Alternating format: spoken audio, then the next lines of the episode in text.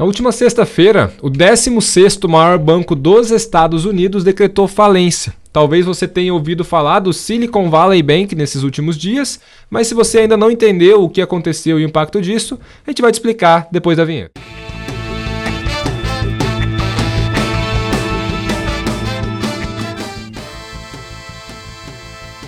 Sou o Thiago Diniz, assessor de investimentos da SVN Investimentos. Estou aqui com o assessor Cássio Marcato, também da SVN Investimentos. Fala, Thiago, tudo bem? Viemos aí falar sobre esse assunto hoje que assusta, né? Falência, banco, frases que. que é, fa palavras que na mesma frase elevam um pouco o receio. A gente vai vir aqui hoje explicar o que ocorreu, o que foi feito para já solucionar um problema e o porquê que a situação está sob controle hoje e quais são os riscos que a gente viu que levaram esse, esse evento a ocorrer. Com certeza. Não foi um evento pequeno, então de cara a gente não pode desmerecer ele, né? Até se a gente pegar alguns dos números, é era o 16 maior banco dos Estados Unidos, foi a segunda maior falência da história dos bancos americanos. É um banco de mais de 40 anos. Exato, não é um, uma fintech é. que começou agora. A maior quebra de banco dos últimos 15 anos. Então, realmente é um fato importante. Hum, a princípio não há motivo para pânico, mas é importante entender o que aconteceu, é, até para você é, ter uma segurança e entender se isso vai ou não impactar nos seus investimentos. Mas já te adianto, a princípio não. E às vezes é, é muita informação descasada, né? Muita, às vezes a gente recebe informações muito cedo, informações de que o banco X ou Y está envolvido, que bancos aqui no Brasil estão expostos. Mal deu tempo de, de, do mercado estudar o caso e você já começa a receber isso, então é bom estar informado saber exatamente o que aconteceu, se pode acontecer mais vezes, se não pode, se socorreram, se socorreram quem foi, o dinheiro dessa pessoa é, é suficiente para deixar a gente tranquilo ou não, deixar tudo isso o mais claro possível quando sim, quando envolve. Acho que quebra de banco é muito importante a gente estar tá sabendo de tudo porque vai trazer tranquilidade. Perfeito. Já de cara, uma notícia tranquilizadora todo o recurso que estava nas mãos do banco vai ser acessado pelos é, por quem estava investindo lá. Todos os clientes. Exato. Mas vamos para a cronologia então. Quarta-feira passada, o banco ele divulgou que ele teve um prejuízo na parte de investimentos dele nos títulos do Tesouro Americano, basicamente porque ele teve que fazer alguns resgates dos ativos que eles tinham ali, acima do esperado, não era suficiente, e ele divulgou que ele precisaria fazer mais um resgate num nível ali de 2 é, bilhões de dólares, mais ou menos. Esse fato ele já trouxe ali um receio, então supostamente algumas agências de risco entraram em contato com alguns clientes para sugerir talvez um resgate do banco, tem alguma coisa estranha acontecendo aqui, vamos ficar esperto. E aí na... começou a acontecer essa corrida aos bancos. Acho que é, é uma das formas mais características de corrida aos bancos. E aí, quando acontece isso, é um problema muito grande. Nenhum banco no mundo ele mantém o, o que ele tem de ativo é, em caixa. Né? Geralmente você vai ter uma proporção ali, 1 para 10, 1 para é, 2 para 10, 3 para 10, dependendo do momento e do país. Mas o fato é que aconteceu essa corrida aos bancos. Né? Foi afetado o Silicon Valley Bank, depois o First Republic também teve mais ou menos um. Teve um, um, uma corrida aos bancos, né? Tanto que na segunda-feira Agora, ele chegou a cair, se não me engano, estava caindo 70% a hora que eu olhei, não cheguei a ver certinho quanto que fechou. Tinha um outro banco também, Signature, também foi... De cripto, né? Exato, um banco menor do que o Silicon Valley, mas é, também aconteceu a, a, quebra dele. Mais ou menos nesse... E aí, o que aconteceu? É, qual foi o ponto mais importante? Um receio de que o fato de 2008 se repetisse. Então, por conta disso, veio ali um burburinho no mercado, começou a trazer um pouquinho mais de estresse, tanto que o índice VIX, que mede o estresse da bolsa, chegou a subir consideravelmente. E aí, no fim de semana, a gente viu muita gente, alguns vídeos, pessoas falando sobre isso, etc. O que será que vai acontecer? Como é que vai abrir o mercado? Até que, domingo à noite, veio um, uma calmaria no mercado, uma, uma tranquilidade enorme, quando o, teve um anúncio conjunto ali do FDIC, que é equivalente ao nosso FGC, Fundo Garantidor de Crédito, com o governo americano, dizendo que todos os recursos que estavam depositados no banco vão ser acessados pelos contribuintes a partir de segunda-feira, que foi, no caso, o dia depois do, do anúncio. Muito rápido, né? É, e acho que é bom é, por que, por que, que é, especificar por que, que esse alívio veio e por que, que eles tiveram que ter essa conversa. O fundo garantidor de crédito deles, tanto quanto o nosso, tem um limite lá de 250 mil dólares por correntista. Aqui reais? Aqui são 250 mil reais, então você tem lá o dinheiro no banco, até 250 mil está segurado. 3% do é, Silicon Valley Bank estava coberto pelo fundo garantidor de crédito. 97% tinha depósitos acima disso. Uhum. Então a quantidade de dinheiro exposto que não seria resgatado seria muito grande, o que talvez aumentaria o temor, aumentaria ainda mais a procura de dinheiro dos demais bancos e assim esse efeito manada, essa que é, é, é, indiscutível que ocorre, porque a pessoa descobre que pode ser que o dinheiro dela no banco não dê para sacar, ela vai lá o mais rápido possível, conta para conta para alguém e assim vira uma, uma, uma bola de neve imensa e para evitar isso que no domingo esses três órgãos se reuniram e praticamente é, vamos salvar todos vocês. Foi o anúncio que veio no domingo só para trazer tranquilidade na sexta-feira. Acho que até alguém até brincou que eu vi na, na abertura do mercado segunda que bancos entram na esteira de falência na sexta realmente para dar tempo de alguma coisa ser feita até segunda-feira então foi o que foi de fato o que aconteceu e trouxe essa calmaria, mas o banco faliu em dois dias por causa desse temor que foi trazido após o, a, a, a, revelação dos números do banco no dia 8. Sim. E até muito por uma característica do tipo do, do banco que era o Silicon Valley. Né? Ele era um banco focado mais em startups. É, várias das startups ficada, que ficavam ali no Vale do Silício, que ficam na verdade, né? As startups estão lá é, pagavam os funcionários por ali, então até existia um receio de todos esses funcionários não receberem, né? Porque muitas das contas eram movimentadas ali. Um número bem relevante mesmo. É, e aí era uma, um tipo de banco com menos clientes, não é um banco de varejão, que vai pulverizar a estratégia dele, só que com valores mais altos. Né? Então, por isso, esse número que você falou tão expressivo, né? de pouquíssimos clientes dentro do, do limite do FDIC, né? dos 250 mil dólares.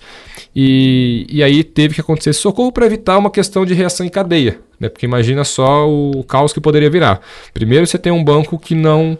É, que não paga as contas que, que vem à falência. E aí, as empresas que tinham dinheiro lá não têm acesso ao dinheiro delas, consequentemente, não vão pagar o salário dos funcionários. Funcionários que não vão receber, provavelmente podem fazer ali um protesto, uma greve, não trabalhar. Então essas empresas também podem ter algum problema. E por aí vai. Né? Então é super importante esse, essa ação do, do, do, governo. É, e passa a mensagem para os demais bancos que é, está tudo bem, é, principalmente para que o teu cliente não é, vá com esse mesmo ímpeto aos seus caixas, aos, seu, aos seus ativos. É, a conversa agora vai ser individual com cada banco, qual que é a saúde de cada um, isso eles vão ver, obviamente. Muitos estão sendo mapeados, mas a primeira mensagem é: o governo vai arcar com esses depósitos e o banco vai ter que arcar com as responsabilidades dele, porque é um empréstimo que foi feito, a linha de crédito liberada no domingo à noite, diferente do que foi lá em 2008, pelo menos até então. Não é uma salva, não estão distribuindo salva-vidas, não estão pegando esses títulos do banco trazendo para dentro e que o banco nunca mais vai pagar, enfim, dinheiro do contribuinte salvou toda a economia. Em tese, isso muda um pouco agora, porque são linhas de crédito que são dadas a esses bancos. Uhum. Que nesses três específicos que você comentou, que aconteceu esse, esse primeiro temor na semana passada, com esse crédito tomado do governo, do Banco Central e do Fundo Garantidor de Crédito, paguem os seus clientes e depois a gente se vê entre nós. Então é isso que esse primeiro movimento. E eu acho que é legal de explicar qual foi o erro que esse banco cometeu. É um dos principais erros, dado essa questão de que ele tinha, ele, ele tinha clientes mais nichados, e porque o nosso mercado, dos nossos bancos aqui, a própria XP, é, passa mais confiança, né? o sistema financeiro brasileiro, a parte bancária, um pouco mais estruturada nesse aspecto que foi o erro cometido com a compra do dinheiro do banco de títulos públicos americanos, principalmente, só que de longuíssimo prazo, os títulos há mais de 30 anos. É porque lembra, lembrando que o funcionamento do banco, ele pega o teu dinheiro aqui do depositante, guarda uma parte no governo, uma parte pequena, acho que é 10%, se não me engano, nos Estados Unidos. Você está falando do compulsório. Isso, ele pega esse dinheiro do meu cliente, deposito compulsoriamente dentro do governo já 10% para problemas assim. Tenho 90 livre ou para emprestar para uma outra pessoa ou para investir no mercado, em qualquer setor. Grande parte desse dinheiro foi investido por esse banco porque ele de fato empresta menos, por ser um banco mais com nicho ali de apenas empresas maiores, enfim. Esses investimentos feitos com esse dinheiro foram feitos em ativos de muito longo prazo num período da última década de juros muito baixo. Perfeito. Então eu tinha um juro de 0 a 0,25, de 0,25 a 0,50 pelo governo americano, que é muito pouco, então como é para eu ganhar um pouco mais, um, um e meio, eu precisava comprar títulos do governo de 30 anos. Foi isso que eles fizeram com esse recurso. O título é muito sólido, é o título mais seguro do mundo. Só que a partir de 2022 o Banco Central Americano sobe juros sem parar. E todas as vezes que eu tenho um aumento nas taxas de juros, se eu tenho um título, a gente já falou disso aqui sobre os títulos do Tesouro Brasileiro, se eu tenho um ativo, um ativo do Tesouro que me promete pagar uma taxa que hoje é menor do que a taxa no D0 do governo americano, que era zero, foi para 4 agora, quando eu vendo meu título antes desses 30 anos chegar, ele perde muito valor. Sim. Então o banco tinha lá 100 milhões que ele poderia pagar para os correntistas dele. Nesses títulos virou 40 milhões, como um exemplo, 50. Falta 50 milhões para eu pagar o meu correntista. Todo mundo pede dinheiro ao mesmo tempo. Eu não tenho dinheiro para pagar.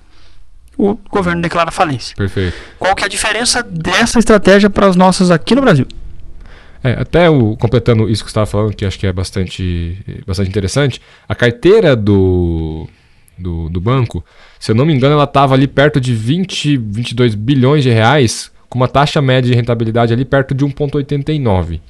E aí agora, pegando com essas altas de juros que você comentou, é, hoje no mercado, se não me engano, está negociando 3,90, enfim, é uma alta muito expressiva, né? praticamente o dobro do que eles têm como carteira.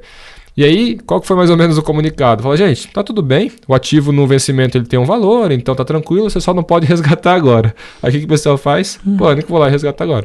É normal também, questão de se de proteger. Aí entrando nessa pergunta que você me fez. É, uma coisa muito importante, até um conceito que eu falei agora há pouco e a gente não explicou o que, que é, que é a tal do compulsório, depósito compulsório. Então, vamos lá. É, dentro da economia, Todos os bancos funcionam assim, o sistema financeiro funciona assim. É, vamos supor que eu entro lá e eu coloco 100 reais no banco. O banco ele vai ter que tirar cerca de 10 reais para colocar no compulsório, aqui falando de um, simplificando o um modelo de 10% de compulsório, e o restante ele pode emprestar para uma outra pessoa. É, nos Estados Unidos, é, esse é o índice que está sendo trabalhado. Hoje, por que, que o Brasil ele é tido como mais é, seguro nesse ponto de, de compulsório? Hoje o Brasil está trabalhando com uma taxa de, de 20%. Isso é obrigatório. O banco ele tem que reter isso. E aí ele vai investir nos títulos públicos. No caso dos Estados Unidos, para eles conseguirem uma rentabilidade acima, tiveram que colocar em prazos mais longos. No Brasil, a gente tem uma taxa de juros pagando 13,7. Então, você talvez não precisa ter uma taxa, um alongamento tão grande, você consegue ter mais constância também na tua carteira de, de rentabilidade de título público. É, fora isso, é, essa questão também do, dos 20%, ah, de 10 para 20 não muda tanto. Muda, é o dobro. Né? Então é muito mais tranquilo. E esse, inclusive, é um instrumento que o governo tem. Tanto que na pandemia eles baixaram para 17 o nível de compulsório. Por quê? Porque aí eu tenho se eu tenho que reter menos dinheiro, eu posso emprestar mais. E se eu emprestar mais, eu vou conseguir ter mais empresas com acesso ao dinheiro e poder tentar é, salvar algumas delas do risco que a pandemia trouxe. De e o giro mais a economia, né? Exato. É, o, se eu não me engano, o compulsório chegou a ser 40, 43 numa época mais difícil economicamente. Bons anos atrás, né? 2015, 2016, até um pouco antes. Sim. Foi 40 até 2018. Sim. Depois caiu para 20, depois para 17, agora retorna a 20. E sim, é o dobro do dinheiro que tem guardado na, dos bancos americanos. Então isso é uma diferença bem relativa. É, e, depois, até voltando um pouquinho mais no tempo do que 2015, a gente teve um efeito muito forte que foi a crise de 2008, quando de fato teve a maior quebra da história. Né? Eu falei que essa foi a segunda, a primeira foi lá. É, e aí lá você teve uma revisão do sistema financeiro, praticamente, né? talvez exagerando um pouco, mas é, os compulsórios como um todo tiveram que ser muito revisados para a gente trazer mais solidez do sistema. E aí, aos poucos, tentar ir soltando um pouquinho, porque é, é importante que você tenha um, o dinheiro na economia, o dinheiro circulando, então um compulsório mais baixo é interessante porque o banco pode emprestar mais. Por outro lado, muito baixo, e aí você tem esse risco de ele estar tá muito alavancado. E aí, se as pessoas é, solicitam ao mesmo tempo o resgate, você tem esse problema. Né? Até eu li um relatório hoje mais cedo que os bancos brasileiros estão com uma liquidez bem é, nesse momento. Então, não tem muito com que se preocupar, até por conta da remuneração da, da LFT, né, do, do título público, que tem uma liquidez mais tranquila, não tem esse risco de descasamento de, de marcação a mercado. É um ativo que ele não, praticamente não tem a marcação a mercado. Então é muito mais tranquilo de, de trabalhar, né? É o próprio CDI, né? A gente fala muito do CDI no mercado, as pessoas às vezes usam CDI para todas as referências. Certificado de depósito interfinanceiro é a troca que um banco faz com o outro de dinheiro de uma noite, de um dia para o outro. Ele remunera quase 14% ao ano, né? É baseado na taxa Selic. Então, o depósito de curtíssimo prazo, mais curto que tem, eu já tenho uma boa rentabilidade com o meu dinheiro, eu pensando como um banco, né? Sim. E eu tenho os bancos aqui com os maiores estudos de crédito do mundo, porque o brasileiro, historicamente, ele é um pouco inadimplente. Por causa das dificuldades econômicas que a gente passa, juros altos, como você citou. Então, eu também tenho carteiras muito bem estudadas de crédito, onde eu tenho é, é, esse risco de inadimplência, de não receber grande parte do dinheiro que eu empresto também reduzido. Então, se eu tenho perdas reduzidas nos contratos de crédito se eu tenho perdas reduzidas ou, não, ou até ganhos expressivos no, com o dinheiro que o banco investe no mercado. A capacidade dele de honrar com qualquer pedido de saque, transferência, enfim, é muito alta. Sim. A XP vai por um caminho muito parecido. A XP, que a gente sempre, até as operações de crédito que a gente faz hoje em dia para os nossos clientes, ela praticamente exige garantia de 100% do capital, se não 80%, 60%, isso vai depender, mas todos os créditos que a XP emite, ela tem garantia na outra ponta, então eu preciso ter dinheiro aí dentro para eu pegar emprestado. Risco de inadimplência também praticamente nulo. Então são riscos mais baixos, taxas mais baixas. Coisas que eu, a, é, a gente presta mais baixo por causa disso. Então o, o, o, mercado brasileiro, talvez pelas experiências que a gente já teve no passado, inflação muito alta, juros absurdos, problemas com, com a, essa mesma precificação de títulos lá antes do plano real uhum. trouxeram essa maior solidez hoje. Enquanto tinha, se citou de banco cair 70% nos Estados Unidos na segunda-feira, bancos na Europa caíram 6%. Nós aqui estáveis, porque esse receio nosso aqui realmente é bem, é bem menor hoje em dia. Sim. E aí, uma mudança bastante importante que começou a acontecer desde segunda-feira no mercado, que era uma coisa que não estava no radar. É, e aí, quem acompanha nossos episódios vai lembrar um pouquinho dessa cronologia que a gente vem contando. Basicamente, qual é o cenário principal do mundo? Controle de inflação. O mundo inteiro. Né? A pandemia alinhou as economias globais nesse ponto, agora todo mundo corre atrás de controlar a inflação, que veio na época da pandemia. Como é que você faz isso? Principalmente subindo taxa de juros. O Banco Americano vem subindo, igual você acabou de comentar, faz tempo que eles sobem com consequências. O Banco do Brasil, Banco Central, vem subindo, agora já deu uma estabilizada no 13,75, mas pô, 13,75, uma taxa bem alta. Muito juro. E aí, qual foi a mudança muito relevante que esse evento trouxe é, até o momento? Né? Lembrando que é um evento muito recente ainda. É, a partir de setembro já se considera que comecem, comecem a cortar juros nos Estados Unidos. A leitura inicial, a leitura que até trouxe um resultado negativo para o mês de fevereiro para as bolsas americanas era de que o nível de corte de juros ia ser mais alto. Porque a gente veio ali de níveis de 0,75, caiu 0,50, 0,25 e agora ia voltar a subir níveis de 0,55, ou seja, ia acelerar. Agora, a nova leitura é que talvez não suba mais e possivelmente comece a cortar. Aí, é, quem é um pouco mais técnico e acompanha os juros futuros do Brasil, você também percebe que as curvas também começaram a cair, pensando que talvez a Selic comece a cair mais rápido do que a gente imaginava. Por quê? Talvez os bancos centrais tenham entendido que nesse nível pode ser que a gente machuque demais a economia. Isso, é, infelizmente, acaba sendo um dano colateral desse tipo de política. É natural que quando você suba muito forte, suba bastante os níveis de, de taxa de juros, algum dano colateral vai ter. Né? Acaba tendo empresas que passam dificuldades, bancos passam dificuldades e podem até quebrar. Desemprego. Mas, perfeito. E aí eu tenho que entender o equilíbrio de tudo isso. Até porque desemprego é um dos fatores que reduz a inflação. Né? Então todo esse equilíbrio é super importante na, na economia. Né?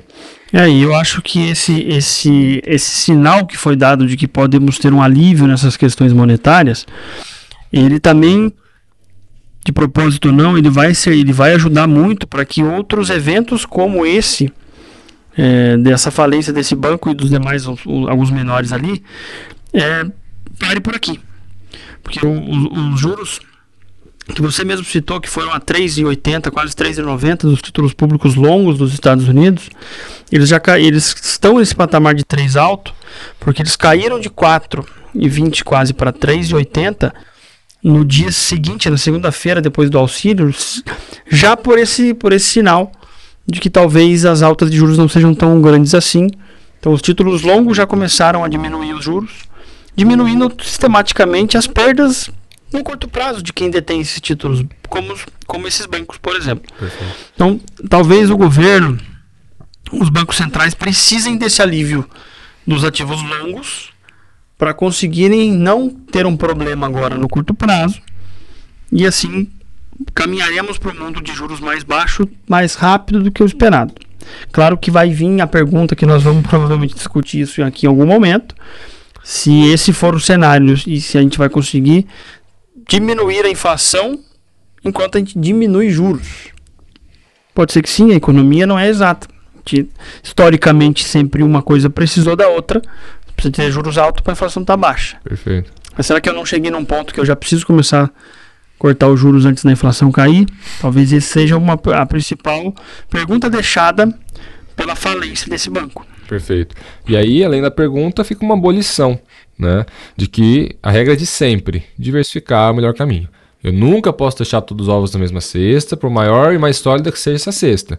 Né? Então, por que é que eu vou deixar todo o meu dinheiro num banco desse, é, que é muito sólido, mas que às vezes está pagando a mesma remuneração para ter meu dinheiro do que um outro banco, sendo que eu posso diversificar esse saldo? E aí vem, puxando um pouco a sardinha, para nossa plataforma da XP, que na XP, através de uma única conta, que é a minha conta na XP, eu vou ter acesso a uma infinidade de bancos e consigo diversificar. O limite de 250 mil por emissor.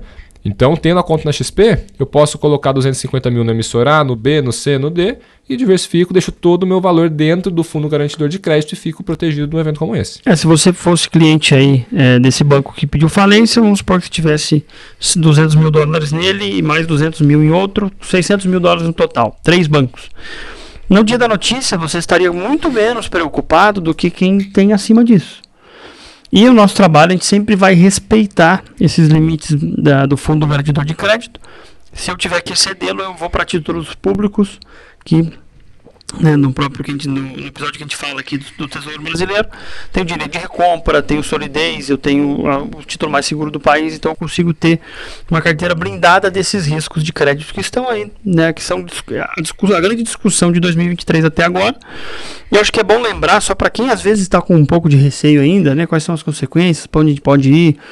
Em 2008, lembra o que aconteceu, enfim o porquê que ainda isso está bem difundido, porquê que ainda isso está É, é, estamos, não estamos caminhando para uma discussão de que isso será uma questão sistêmica ou que isso vai acontecer mais vezes em larga escala. A gente tem esse, esse respeito que nós trabalhamos aqui dentro pelo Fundo Garantidor de Crédito no Brasil. Lá fora, fora essa questão, que é uma coisa que ficou clara, mas historicamente é claro, o poder financeiro do Tesouro Americano e do do, do Fed, né, do, do Banco Central Americano, é imenso. São dezenas de trilhões de dólares que eles conseguem gerar a partir da, do próprio balanço para salvar um banco como esse, para dar uma linha de crédito se necessário que for o que aconteceu. Então eles têm uma capacidade, porque que é a maior economia do mundo, porque quebra um banco nos Estados Unidos e eu compro títulos dos Estados Unidos para me defender, porque a capacidade do governo é imensa. Então às vezes o banco trouxe um pouco de receio, só que os demais, é, os demais bancos ali, porque o mercado não está tão receoso por causa dessa capacidade financeira dos Estados Unidos de arcar com esse compromisso fiscal que ele tem ali com o sistema bancário dele. E o nosso aqui, já, já falamos, reitero, está longe de chegar num nível de receio como esse por causa do sistema ser mais, mais preparado para momentos difíceis. Perfeito. E aí, é, até lembrando, né, a questão da, da, importância de eu me proteger com todo o meu patrimônio. Segunda e terça-feira, é, no começo da semana agora, a Bolsa Americana subiu por conta de uma tranquilidade que só veio por conta de uma, de uma exceção que foi tomada lá. Porque assim, qual que é a regra do fundo garantidor ou do FDIC? Até 250 mil dólares. Então, a princípio, é, quando foi veiculado nos primeiros dias, lá para quarta, quinta, sexta, as notícias, de fato existia um temor de que as pessoas teriam perdido esse dinheiro. Eles iriam só ter acesso aos 250 mil dólares. Ah, essa empresa tem 5 milhões de dólares. Só 250 mil. Eu vi contas com 350 milhões de dólares dentro. E ainda assim teria De acesso. empresas que precisavam pagar o salário, que foi o exemplo que você citou aqui. Perfeito. Teriam acesso a 250 mil dólares. Mesma coisa, né? Isso aí, eh, a- o cenário mudou drasticamente por conta de um anúncio de que eles iriam salvar a economia, porque É, tem, o- interesse que vire sistêmico. O governo, o tesouro, o Banco Central não estão. Ah, estou salvando aqui os correntistas desse banco, que eu não quero que outro banco sofra, ou os bancos tenham alguma crise parecida com 2008. Sim, O exemplo que você trouxe é muito claro. Tem uma questão social aí. Se eu tenho 300 milhões de dólares na conta, sendo que metade disso é para pagar salário, o problema é muito maior do que bancário. Sem falar que é tudo muito regionalizado, né? Tudo ali na Califórnia, região do Vale do Silício.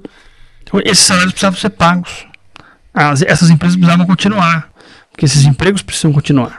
Então é mais nessa linha que eu acredito que veio o salva-vidas do, do Fed nesse caso e por isso que já deixou mais tranquilo os demais bancos ali do mesmo tamanho, até os menores. Tem os 5, 6 lá que dizem que são grandes demais para quebrar, estão fora da discussão 100%, mas os demais foram, que são esses mais, que tem um cunho mais social, né, que emprega, que pagam milhares de pessoas nos Estados Unidos, milhões. Acho que esse, esse ponto é muito importante, que foram, foram, foram essas questões sociais que eu acho que mais balizaram o governo de falar, não, garante todo mundo aí para a economia seguir normal. Perfeito. Então, é, vamos nos despedir do, do pessoal. É, galera, espero que vocês tenham gostado desse episódio. É, Cássio, valeu aí mais uma vez pelo, pelo bate-papo, pela, pela ideia que a gente. Espero que a gente tenha conseguido trazer uma leitura um pouco mais clara de todo esse evento, né? Que não foi nada simples, né? Sim.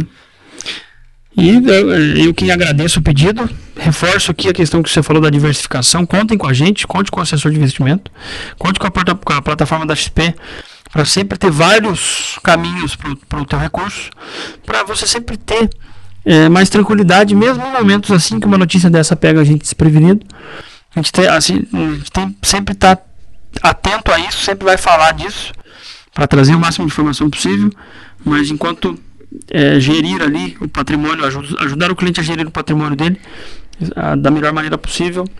Conte com a gente para que esses riscos não peguem a gente desprevenido. Perfeito. Então é isso. Se você gostou desse vídeo, por favor, deixe o seu curtir. Ficou com dúvida de algum, algum ponto que a gente colocou aqui? Os comentários estão aqui para isso. Usa, que a gente vai ficar atento para responder você. E não esquece de se inscrever no nosso canal. A gente está disponível no YouTube, mas também estamos disponíveis no Spotify, Deezer, Apple Podcast. Provavelmente na plataforma que você usa, a gente vai estar lá. Obrigado por ter ficado até aqui e a gente se vê no próximo episódio.